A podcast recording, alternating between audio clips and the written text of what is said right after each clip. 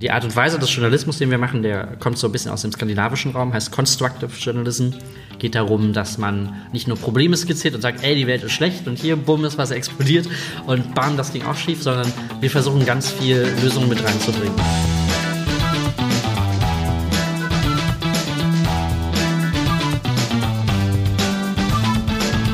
Hallo und herzlich willkommen, liebe Hörerinnen und Hörer, zu Gute Ideen, dem Start Next Interview Podcast. Ich bin Leonie und ich werde heute diesen Podcast moderieren, gemeinsam mit meinem Kollegen Michael. Ähm, Hallo, grüße euch. Wir arbeiten in der Projektberatung und Community Support hier bei Start Next und wir haben heute Alexander Sengerlaub zu Besuch. Hallo Alex. Hallo. Herzlich willkommen. Er ist deutscher Journalist, Publizist und Kommunikationswissenschaftler und hat bei Start Next schon vier Kampagnen gehabt, ähm, und zwar mit dem Projekt Carta Demos.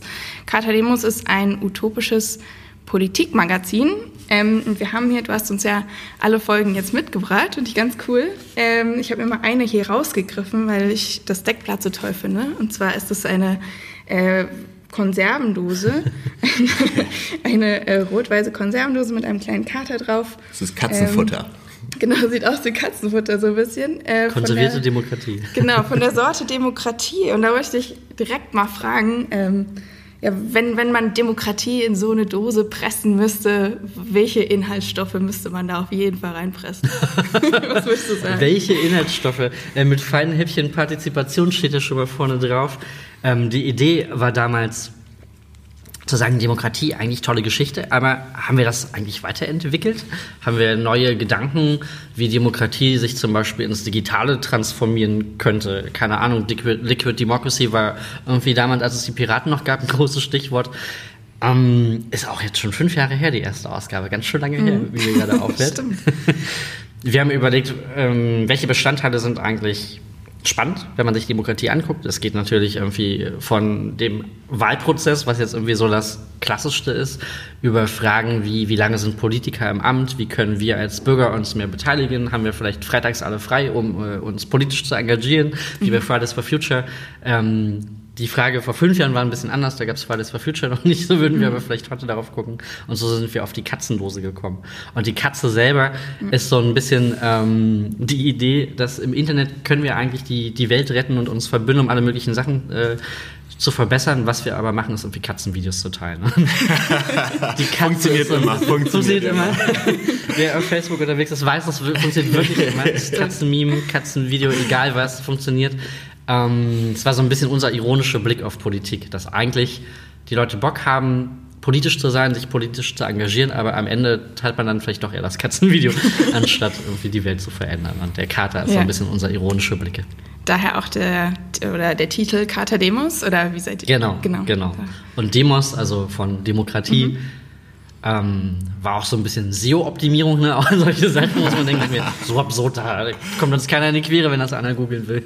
Stimmt. so, diese Mischung aus, aus vielleicht Politikverdruss im Sinne von ähm, Katerstimmung das eine oder andere gegenüber Politik und wir wollen da irgendwie ein Magazin machen, was die Leute pickt und sagt, ey, Politik ist eigentlich gar nicht so unspannend und gar nicht so uncool und man kann sich doch an vielen Stellen für Politik interessieren und zum Beispiel, was weiß ich, fährt der Bus am Wochenende oder ist die U-Bahn irgendwie auch äh, in der Nacht unterwegs? Mhm. Kann ich im Winter irgendwie beim Edeka Erdbeeren kaufen oder ist irgendwie meine Straße voller Autos? Das sind alles politische Fragen und ich glaube, jeder ist politisch, weil jeder dazu irgendwie eine Meinung hat, aber nicht jeder interessiert sich deswegen automatisch für Bundestagsdebatten oder keine Ahnung, den SPD, ja. äh, den SPD-Regionalkonferenzen, die irgendwie gerade mhm. laufen.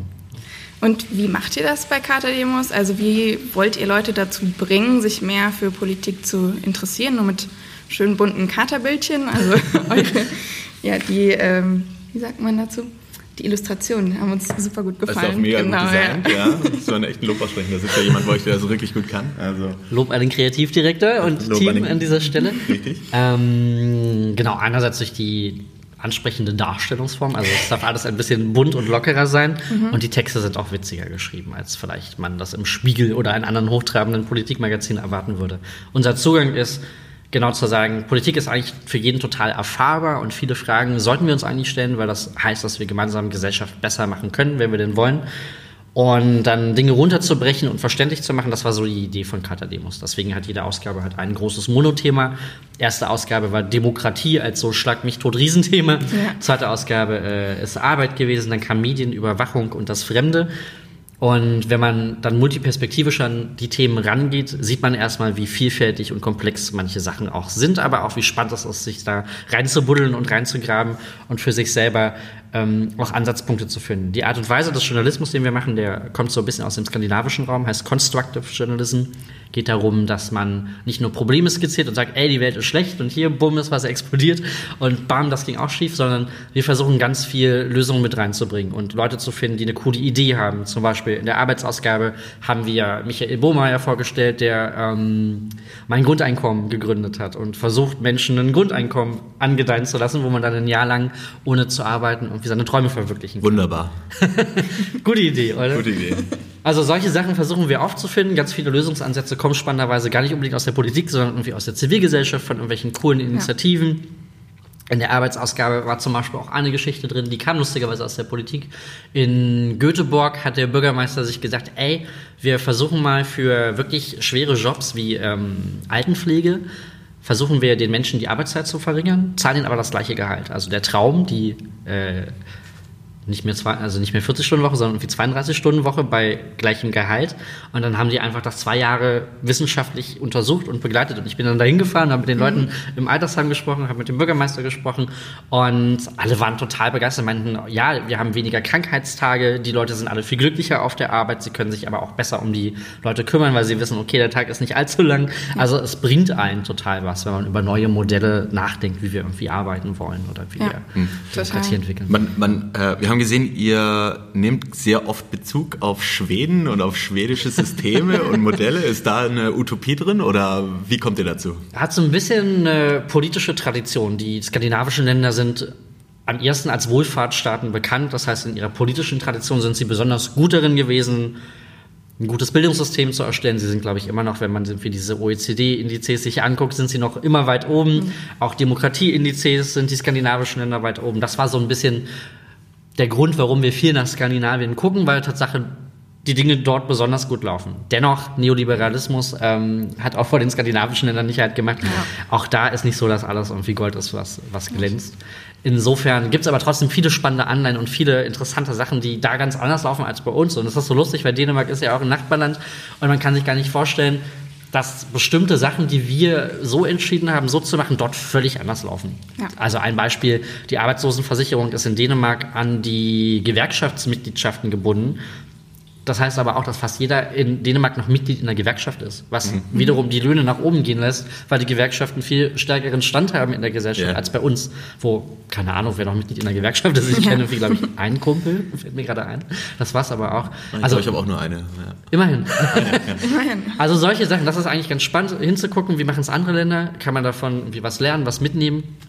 Oder die Schweden laden die Besten des Jahrgangs in den, äh, beim Abitur ein, Lehrer zu werden und sagen, ey, du hast ein richtig geiles Abi gemacht, cool, wir wollen dich im Staatsdienst als Lehrer haben. Kommt man in Deutschland überhaupt nicht auf die Idee, solche Sachen irgendwie. Aber irgendwie als Staat, wenn ich überlege, was ist eigentlich richtig wichtig und Bildung sollte eigentlich wahrscheinlich eines der Sachen sein, die da unter den Top 3 landen, mhm. dann kann man sich natürlich auch überlegen, ey, wie kriege ich die besten Leute eigentlich für das, für das Staatsamt Lehrer? Und ähm, ja, kann man so ein bisschen was lernen von den Super spannend. Ich studiere ja auch in Schweden, deshalb finde ich ah. das umso spannender. Äh, witzig. Ähm, ich wollte noch fragen, weil äh, du arbeitest ja auch bei der Stiftung Neue Verantwortung. Ähm, und gerade zum Thema Demokratie jetzt ähm, beschäftigst du dich auch mit der Resilienz von Demokratien. Ähm, da wollte ich noch mal fragen, was genau versteht man darunter? Ich kenne Resilienz jetzt nur aus der Klimaforschung, aber was hat das Ganze mit Demokratie zu tun? Resilienz heißt Widerstandsfähigkeit. Mhm. Und die Widerstandsfähigkeit ist eigentlich ein psychologisches Konstrukt. Also wie gut oder schlecht sind Leute, um zum Beispiel mit Krisen umzugehen im Privaten. Und es gibt Leute, die kommen ganz schnell aus einer Krise wieder raus, die sagen, hey, kick mich nicht um, mhm. hier hingefallen, Krone aufrichten, aufstehen, weiter geht's. Und es gibt die Leute, die irgendwie eine Depression vielleicht bekommen aus einer, aus einer Krise. Und Resilienz, dieses Konstrukt von Resilienz, wie gut sind wir oder wie schlecht sind wir mit Problemen oder Krisenfällen umzugehen, lässt sich auch übertragen auf Gesellschaften. Und in der Stiftung Neue Verantwortung gucke ich vor allen Dingen auf Mediensysteme, also ach, gar nicht so weit weg alles von Kata Demos. Und die Frage, wie gut sind unsere Mediensysteme? Zum Beispiel, wie anfällig sind wir wenn es um Fake News geht oder Desinformation mhm. und wir versuchen, unsere Wahlen zu beeinflussen. Und dann gibt es bestimmte Parameter, die gut funktionieren. Zum Beispiel ist das bei uns der öffentlich-rechtliche Rundfunk selbst junge Leute, die ihn gar nicht gucken unter Umständen, haben extrem hohe äh, Vertrauenswerte gegenüber dem öffentlich-rechtlichen Rundfunk. Sagen, ey, wenn irgendwas Schlimmes passiert, dann gucke ich irgendwie Tagesthemen in der Mediathek oder heute Journal oder weiß der Geier was.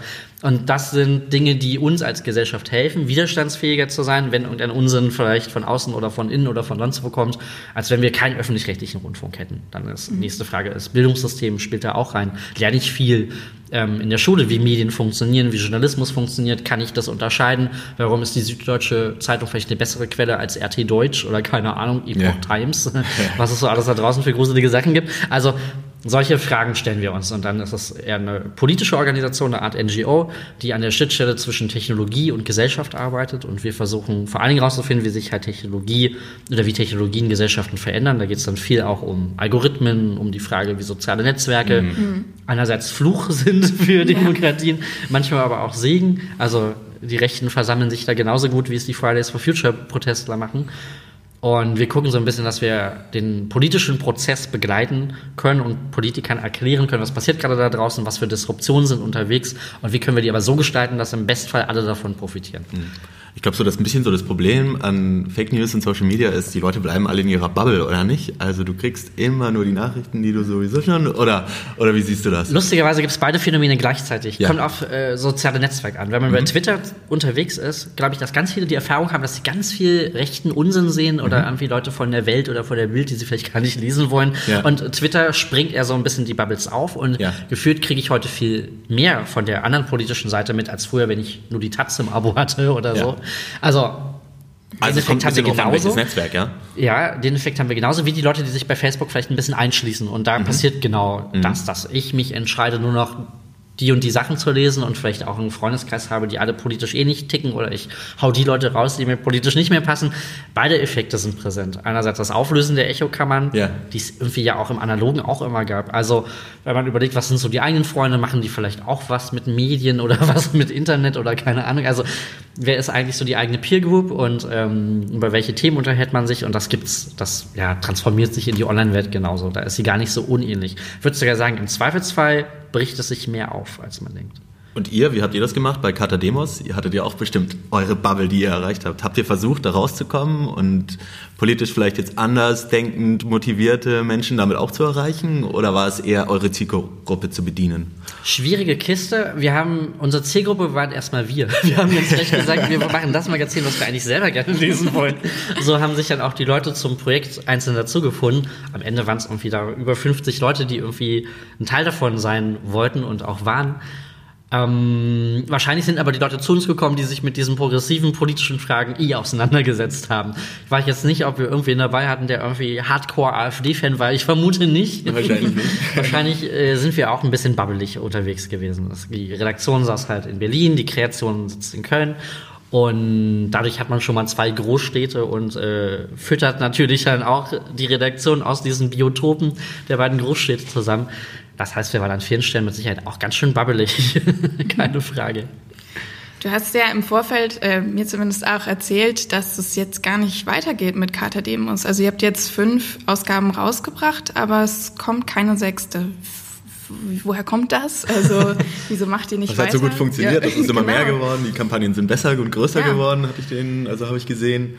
Warum ist jetzt vorbei? Wir haben immer gesagt, als wir angefangen haben, haben wir uns überlegt, ey, wir machen fünf Ausgaben, machen auch ein Abonnement, legen die fünf Themen schon mal fest, auf die wir Bock haben, haben das irgendwie völlig basisdemokratisch abgestimmt, welche fünf Themen das auch sein äh, sollen und haben dann gesagt, wir fahren dann aber irgendwann mal nach Brandenburg in irgendwie einen alten Gutshof, schließen uns dann Wochenende ein und überlegen, wie es weitergeht und haben das gemacht nach den fünf Ausgaben und haben uns eingeschlossen, nee, nach der vierten Ausgabe war das, glaube ich. Die fünf haben wir dann noch gemacht, haben aber auch festgestellt, Print ist super geil, weil du äh, sitzt wie unterm Tannenbaum zu Weihnachten und freust dich tierisch, wenn ja. die Druckerei anruft und sagt, das ist gedruckt, kommt vorbei, guckt euch die mhm. fertigen Sachen an.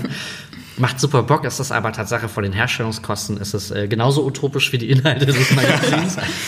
das heißt, die Druckereikosten, die Vertriebskosten, das deutschlandweit an den Kiosk zu bringen, das sind alles große, große Posten. Ja, und wir haben natürlich gecrowdfundet. Das Crowdfunding zahlt im Grunde den Druck und die Distribution, aber es zahlt leider nicht die Gehälter der, der, ja. der Leute und wir hätten viel, viel größere Kampagnen machen müssen. Also so eine mhm. Ausgabe umgerechnet kostet eigentlich fast 100.000 Euro. Ja. Wenn man Krass. wirklich den ganzen Zeit- und Energieaufwand, da sind ja auch 50 Leute dran, Illustratoren, Fotografen, die Leute, die unsere Release-Party schmeißen, da mhm. kommen irgendwie DJs, die Musik machen.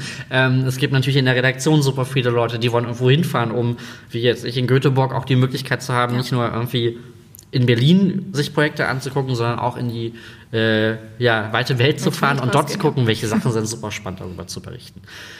Deswegen war das an vielen Stellen hoch motiviert vom Team und sieht auch super cool aus, aber an vielen Stellen hätten wir noch ganz andere Sachen gerne gemacht. Und diese nächste Stufe aber zu erreichen, ist in der digitalen Welt, wenn du ein Printmagazin machst, was nicht mal Werbeanzeigen macht, weil wir sagen, ey, Werbung finden wir auch doof, wir wollen im besten Sinne utopisch sein, haben wir nach fünf Jahren gesagt, war eine geile Zeit, merci beaucoup, aber wir, wir, wir äh, machen mal eine Pause einfach und sagen, frieren vielleicht Völlig legitim, würde ich sagen. frieren das, das ein. wünscht man sich so manchmal von so mancher Serie oder so, dass es dann irgendwann sagt, jetzt war's gut. Man soll aufhören, wenn es am schönsten genau, ist. Genau, man soll aufhören, wenn es am schönsten ist. Genau. Deswegen haben wir erstmal gesagt, so ein bisschen total mit einem lachenden und weinenden Auge. Wir saßen auch in Brandenburg irgendwo auf dem Hügel, die Hälfte des Teams saß irgendwie völlig aufgelöst, aber oh. es war für alle irgendwie auch eine Entscheidung, die zwar schwer war, aber die sich trotzdem richtig angefühlt hat. Und mhm. es gab irgendwie Ideen, das zu transformieren ins Digitale ist natürlich auch nicht so einfach, weil im Digitalen weiß der Journalismus, das betrifft jetzt nicht nur uns, sondern das ganze journalistische System weiß ja noch weniger, wie er Geld verdienen soll im Vergleich zu den ähm, alten, guten, gedruckten Medien. Und ja, das ist jetzt irgendwie, der Kater sitzt im Gefrierfach und irgendwann tauen wir ihn vielleicht wieder auf und dann geht's so weiter. Aber also ich glaube, ja. die Katze an sich ist ein Evergreen. Die kann immer wieder kommen. Total. Glaube ich auch.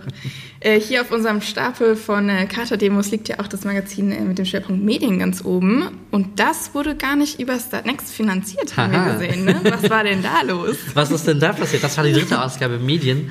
Da haben wir gesagt, machen wir mal einen anderen Ansatz und haben Tauschanzeigen gemacht. Mit ähm, Tauschanzeigen. Ähm, Tauschanzeigen heißt, wir finden irgendwen, der uns total toll findet und uns eine Anzeige schenkt.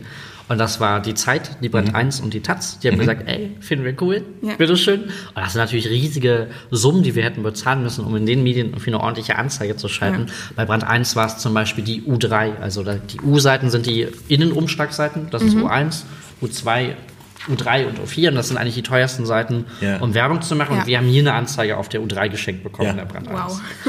Was wir aber nicht wussten, trotz dieser äh, Anzeigentauschgeschichten, dass Printanzeigen funktionieren eigentlich nur, wenn du sie irgendwie vielleicht ein Jahr oder so immer wieder an derselben Stelle machst. Im Print ist es viel einfacher, rüber zu blättern und zu sagen, ey, was interessieren mich Anzeigen? Ja. Als jetzt vielleicht bei YouTube, wo man gezwungen wird, sich dann diesen nur einen Spot anzugucken. Wenn man Glück hat, kann man den weiterskippen. Also die Frage, wie Werbung wirkt, ist ähm, eine total wichtige Stelle. Ja. Und deswegen haben wir gesagt, wir machen mal diese Tauschanzeigen und machen deswegen keine Crowdfunding-Kampagne. In der Hoffnung, dass es sich ähnlich rentiert. Und wie, wie ist es ausgegangen? Äh, hat sich nicht ganz ähnlich rentiert an der Stelle. Crowdfunding war auf jeden Fall die, wäre die bessere Möglichkeit gewesen. Aber für uns war es einfach spannend, das auszuprobieren. War, ab der vierten haben wir dann wieder gecrowdfundet. Aber also auch das ist natürlich spannend, weil wir natürlich alle, die da dieses Magazin gemacht haben, sind absolute Laien oder, oder sagen wir mal Semi-Profis. Wir haben zwar irgendwie alle was mit Medien studiert, aber das war für uns alle das erste Magazin, was wir machen. Und man tapst an ganz vielen Stellen einfach manchmal gegen die Wand, manchmal findet man irgendwie eine offene Tür und manchmal auch einen goldenen Pokal. Aber es ist völlig äh, unterschiedlich. Und das macht aber auch so viel Spaß, sich auszuprobieren. Und gerade bei so einem Projekt, Klar. was einfach, wir haben auch entschieden, wann kommen die Dinger raus, wann wird gedruckt. Also das lag alles in unserer Hand. Und wir haben das gemacht, wie wir es wollten. Das ist natürlich die tolle Freiheit, wenn es ein eigenes Projekt ist, wo jeder nur mitmacht, weil er Bock drauf hat und keiner irgendwie gezwungen ist, da mitzumachen. Und da hat man natürlich ganz andere Freiheiten und kann ganz andere Sachen auch ausprobieren, aber läuft auch mal nochmal ganz anders gegen die Wand, als wenn man jetzt irgendwie einen dicken Verlag an der Seite hätte, die natürlich alles wissen oder naja, alles wissen die auch nicht, aber. Richtig, aber das macht ja dann auch so ein bisschen den Charme aus. total, also, total. Aber ich werde mir auf jeden Fall auch noch eine Ausgabe mit nach Hause nehmen und mal ein bisschen lesen. Also ich fand vor allem, äh, ich finde die Überwachungsfolge sehr spannend. Kannst du mal kurz erklären? kannst du mal kurz erklären, dass äh, wie hat die CIA, äh, CIA Katzen verwandt? das ist eine super gruselige Geschichte. Die haben Tatsache versucht, richtige Katzen umzubauen. Also die hatte da irgendwie im Schwanz hatte die Arme eine Antenne drin und oh äh, keine Ahnung eine Kamera irgendwie unterm Fellkopf. Scheiße. und die haben da irgendwie Millionen rein investiert. Das war irgendwie so 60er Jahre ja. CIA. Und nachdem man dann Millionen in diese eine Katze, wahrscheinlich sind mehrere Katzen draufgegangen. Also das ist Nein, weil wir gar nicht wissen, was haben die mit den Katzen gemacht. Das ist wirklich ein Was haben bisschen Schweine gruselig. mit den Katzen gemacht? Und dann die erste Katze, die irgendwie diese gruseligen Proz- Prozeduren überlebt hat, wurde vor der russischen Botschaft ausgesetzt, um aufs Gelände der russischen Botschaft da zu laufen. Und dann kam irgendein Auto und hat die Katze direkt überfahren. Und Das ist eine wahre Geschichte, Ja, das eine wahre Geschichte. Da gibt es ähm, alte Dokumente, die dann irgendwie so nach 50 Jahren gehen diese ganzen Geheimhaltungspflichten äh, Ja. gehen dann drauf und dann werden so alte Dokumente veröffentlicht. Das ist eine Geschichte in der Überwachungsausgabe gewesen. Wir müssen natürlich dem Anspruch äh, gerecht werden, immer auch eine Katzengeschichte ja, unterzubringen und das war dann die Katzengeschichte der Überwachungsausgabe. Und wie kommt man auf sol äh, zu solchen Dokumenten? So, wie, wie findet weiß man gar das? nicht, wie wir drauf wo, gekommen wo kommt sind. das her? Also, Das ist echt eine gute Frage. Ähm, vielleicht hat irgendwer ganz blöd angefangen und Überwachung und Katzen zu googeln und hat er versucht, sich irgendwie dem Thema so zu nähern. Ich krieg's nicht hin. Yannick hat damals den Artikel geschrieben. Ich weiß noch, wer es war, aber wie er drauf gekommen ist, gute Frage. Aber wir haben dann immer riesige Redaktionskonferenzen. Vor den ähm, Ausgaben sitzen wir irgendwie gemeinsam stelle ich alle bei mir mir im gerade Wohnzimmer. sehr witzig vor. Ist ganz speziell mit der, mit der Katzenfolge. Es gab einfach mal. Katzenzungen zum Naschen, um authentisch zu sein. Und dann haben alle irgendwie ihre Themen mitgebracht, haben gesagt, ey, ich will das machen oder ich will darüber schreiben, wie, keine Ahnung, die Welt heute wäre, wenn wir irgendwie George Orwells Roman irgendwie nochmal in die äh, heutige Zeit übertragen würden mit Donald Trump als amerikanischen Präsidenten und Facebook und dem ganzen Überwachungskapitalismus aller äh, ne, Social Media, den wir haben. Was wäre dann George Orwells Dystopie? Es wäre wahrscheinlich noch ein Stückchen Oh, gruseliger, ein bisschen härter. als es damals schon war. Ja. Krass. Ähm, vielleicht nochmal zurück zu den Crowdfunding-Kampagnen, weil nach vier Kampagnen seid ihr jetzt quasi Crowdfunding-Profis. ähm, und ähm, da wollte ich fragen, vielleicht habt, hast du ja ein paar Tipps für unsere Starterinnen und Starter, die jetzt vielleicht gerade zuhören. Was ist wichtig für eine Kampagne? Ähm, was kann man falsch machen, aber vielleicht vermeiden? Oder was fällt dir da so ein? fällt mir eine ganze Menge zu ein. Weil wir natürlich ähm, auch probiert haben, uns ausprobiert haben, auch während der Kampagne haben wir mal wieder andere Sachen gemacht und versucht, was wichtig ist, Crowdfunding ist echt eine Menge Aufwand. Man muss eine ganze Menge vorbereiten. Man muss natürlich ein cooles Video am Start haben, wo man seine Idee gut rüberbringen kann. Man muss sich Gedanken machen über die Incentives, die man an die Leute ausspielen kann. Ist irgendwie was Cooles dabei. Bei dem Magazin ist es natürlich nice. Du kriegst direkt irgendwann was gedrucktes zugeschickt und die Leute können sich darauf freuen und das ist irgendwie nice, weil das vielleicht einfacher oder zugänglicher ist, als wenn du irgendwas unterstützt, was aber dann irgendwie Brunnen baut irgendwo und du hast vielleicht von dem Brunnen selber irgendwie gar nichts. Also ich glaube, das ist schon mal gut, wenn man selber ein Produkt oder eine Idee entwickelt, die was zum Anfassen oder einen Mehrwert auch für die, für die Hörer bietet. Und sonst ist das echt wichtig, sich Zeit zu nehmen, sich zu überlegen, macht man irgendwie Pressearbeit, was ist mit, äh, wie stelle ich Öffentlichkeit her für meine Idee. Startnext ist natürlich eine coole Plattform, aber die allein reicht nicht, um die Leute zusammenzukriegen, die dann irgendwie am Ende sagen, ey, irgendwie cooles Projekt, also schaffe ich es irgendwie vielleicht mal bei der Radiosendung vorbeizuschauen, lädt mich irgendwie in ein Magazin ein, schreibt irgendwie einen coolen Text drüber. Also solche Sachen müssen vorbereitet werden, da braucht man aber auch Leute, die sich ein bisschen damit auskennen. Gerade wenn es um größere Summen geht, dann ähm, sind das alles Faktoren, die eine Rolle spielen. Deswegen war für uns immer wichtig, dass wir das Crowdfunding nicht unterschätzen, da faire Zeit und Liebe rein investieren, damit wir irgendwie auch ein lustiges Video am Ende haben und ähm, am Ende auch auf die Summe kommen. Und die, die vier Wochen, die man dann crowdfundet, die sind natürlich auch immer, man ist irgendwie, jeden Tag guckt man nachts, ist es mehr geworden, ist es mehr geworden, oh Gott, ich stehe noch 300 Euro. Also man wird auch so ein bisschen wahnsinnig, aber es ist auch immer total lustig, die Zeit. Und am Ende haben wir uns dann immer selber auch mit einer riesen Party belohnt, wenn alles geklappt hat. Und ähm, genau, das ist, glaube ich, mit das Wichtigste, dass man sich viele Gedanken macht zu ein Einzelteilen, die ähm, Startnext einem ja auch quasi hilfreicherweise abfordert und sagt, ey, überlegt euch ein cooles Bild oben drüber, also ihr braucht ein cooles Teaserbild, holt euch irgendwie einen professionellen Fotografen ran, damit es nicht so aussieht, als ob da irgendwie drei Verrückte sich mit dem Handy im Park fotografiert haben. Könnte auch funktionieren, wer weiß. Ganz wichtig, guter Tipp, gut zu hören. Ich fand es Also- übrigens sehr witzig, dass ihr einmal habt ihr das eigentlich im Prinzip das gleiche Video genommen, aber habt äh, von äh, Deichkind äh, Arbeit nervt drüber gespielt. Fand ich super genial. Das hat auch perfekt gepasst zu eurer Ausgabe. Da dachten wir auch, ey, können wir Deichkind fragen, ob wir den Song kriegen? Genau, Also, ja, das ach, wird komm, die nächste wir rufen mal Frage. Da irgendwie äh, aber im Management an, haben Ja. irgendwie gesagt, ja, ja, wir konnten hier, bababa, was mit Katzen und Politik. Und die so, ja, ja, könnt ihr haben, nehmt den Song. Und wir so, yes. Geil. Und haben dann Tatsache ja wirklich Schnipsel von dem alten Video genommen und haben so eine Karaoke-Version dann zum Crowdfunding gemacht. Das war sehr lustig. Ja. Ja, ich habe es mir heute Morgen erst angeschaut. Ich muss super lachen. Zeigt ja auch, dass man super kreativ werden kann beim Crowdfunding, ne? Also. Gerade bei den Videos kann man natürlich Ja. so viel Unsinn machen. Also das hat uns auch immer total Spaß gemacht, sich mhm. an ein Wochenende einzuschließen. Natürlich braucht man irgendwie einen Regieplan, muss überlegen, wer macht was, was ist der Content, den ich rüberbringen will, habe ich überhaupt die Technik dafür. Ja. Ähm, all solche Fragen waren für uns auch, wie die Kanzlerin sagen würde, Neuland am Anfang, das zu machen. Man wird dann aber auch immer äh, schlauer von, von Crowdfunding. Mhm. Kampagne zu Crowdfunding-Kampagne und von Video zu Video. Und das haben wir dann auch gemerkt, weil dann auch die Summen größer wurden, weil man natürlich auch ein bisschen bekannter war am Ende und äh, die Leute gesagt haben, ey, war ein super geiles Magazin, hol dir unbedingt die nächste Ausgabe. Und man lernt natürlich auch dazu. Ja. Insofern, wenn wir es jetzt nochmal machen würden, wären wir irgendwie auch so alte Hasen und alte Füchse und alte Häsinnen und alte Füchsinnen, wenn wir das machen würden. Ähm, ja. Und wenn ihr jetzt nochmal ein Magazin äh, machen würdet, was wäre denn dein Lieblingsthema? Was würdest du gerne nochmal angehen? Gibt es da eins? Themen gibt es ohne Ende. Ich hätte so viele Themen, die ich gerne machen würde. Ein Thema, was mich mega interessiert, klingt super trocken. Ich glaube, es ist aber wirklich spannend. Steuern. äh, kein Scheiß, aber was wird eigentlich besteuert? Klingt jetzt wieder so ein bisschen äh, fachsimplerisch, aber in den 80er Jahren hat sich die Produktivität, also wie gut wir als Gesellschaft sind, Arbeit umzusetzen in, in, in Güter, hat sich abgekoppelt von der Einkommensfrage. Und die Produktivität ging krass nach oben, weil wir natürlich die Digitalisierung, jetzt spürt hier einer im ja. Hintergrund. Liebe Hörerinnen und Hörer, wenn es hier gerade plätschert, vielleicht äh, duscht da gerade. Weiß da nichts, wird äh, äh, mittags geduscht, das ist richtig. Jetzt wissen wir es. Nein, wir haben hier natürlich keine Dusche, aber hier gehen Rohre durchs Büro. Ah, und die hört man jetzt gerade.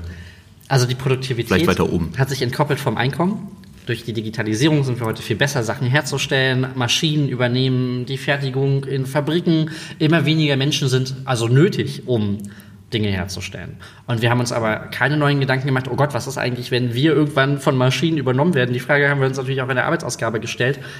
Wie besteuern wir dann? Wen besteuern wir? Besteuern die Maschinen? Maschinen? Zum Beispiel? Also wenn die ein Gehalt kriegen, dann ja. wenn die ein Gehalt kriegen. Aber solche Fragen sind total relevant oder auch in der ganzen Klimadiskussion CO2-Steuer. Also wie schaffe ich es irgendwie? Steuern sollen ja lenken und uns helfen Natur, irgendwie. Ne? Hm? Wie besteuert man Natur? Wie besteuert man Natur? Frage, oder ne? wie hilft man wiederum uns, äh, die Dinge zu konsumieren, die vielleicht möglichst wenig CO2 verursachen? Solche Fragen sind eigentlich gar nicht so unspannend, wie man denkt. Und da ist Steuern, glaube ich, gar kein so uncooles Thema. Aber sonst von Klima über Bildung, über Entwicklungspolitik, keine Ahnung, die Themen sind endlos. Mobilität finde ich auch super spannend. Wir stellen immer zum Abschluss unseres äh, Podcasts stellen wir immer eine Frage und die würde ich jetzt einfach mal reinwerfen. Was würdest du tun, wenn du 20 Millionen Euro hättest? Einfach so auf einen Schlag. Was würdest du jetzt machen? Ich würde, glaube ich, das Magazin weitermachen. Du würdest einfach das Magazin weitermachen. Millionen, mit 20 Millionen könnte ich mir ein schönes Backsteingebäude als Redaktionsgebäude Die 50 Leute könnten alle ordentlich dafür bezahlt werden, für das, was wir machen. Wir würden versuchen, uns irgendwie auch digital zu transformieren, irgendwie eine coole Liquid Democracy-Plattform vielleicht auch zu werden, wo Menschen, die die Themen lesen, dann irgendwie auch mitgenommen werden und sagen können, ey, fand ich geil. Wir hatten zum Beispiel in der Arbeitsausgabe, haben Leute ihren Job gekündigt, nachdem sie das gelesen haben mit der Vier-Tage-Woche oder haben ihre Arbeitszeit reduziert und solche solche Mails haben uns dann erreicht. Und die coolen Ideen, die wir irgendwie hier im Print angefangen haben, könnte ich mit 20 Millionen natürlich auch noch äh, größer machen und ausweiten und da hätte ich schon Bock drauf. Geil. Also Vielleicht hört ja gerade ein Investor zu, dann. Äh Hallo da draußen, ne? Aber ähm, genau, zum Abschluss vielleicht nochmal. Äh, unsere Hörerinnen und Hörer haben jetzt bestimmt mega Bock bekommen, Kater-Demos auch mal selbst zu lesen. Wo kann man sich das denn jetzt noch bestellen oder kaufen? Oder? Gibt's noch welche? Gibt's noch welche, ja. Ein paar sind noch übrig, von einigen nicht mehr viele. Ähm, wir haben einen Online-Store auf katerdemos.de, ist der verlinkt und da kommt man noch an einige alte Ausgaben ran, solange sie noch ah. vorrätig sind. Ja. Aber ich glaube, gerade Arbeit ist. Vielleicht haben sie auch irgendwann mal einen Sammlerwert. Also vielleicht ist es auch eine Investition. Wie so Überraschungsaalfiguren. Ja, ja, genau, genau. Irgendwann auf dem Schrödemarkt sitzt dann einer mit so einem Stapel davon und sagt, Tausche Medien 100 Euro, 100 Euro für äh, Medien. Ohne Katze natürlich. Wird in Katzen bezahlt, wie in Kamelen. Genial. Alexander, cool, dass du da warst. Das war gerade äh, sehr Dank. spannend, sehr witzig auch. Ähm, Danke für die Einladung. Sehr gerne. Und wir verabschieden uns auch von unseren Hörerinnen und Hörern. Schön, dass ihr da wart, eingeschaltet habt. Ähm, shared den Podcast, liked ihn. Ähm, Sagt uns, wie ihr ihn fandet. Schreibt gerne einen Kommentar. Und schaut euch den, äh, den Kater mal genauer an. Er ist ziemlich spannend. Ja, genau. Tschüss.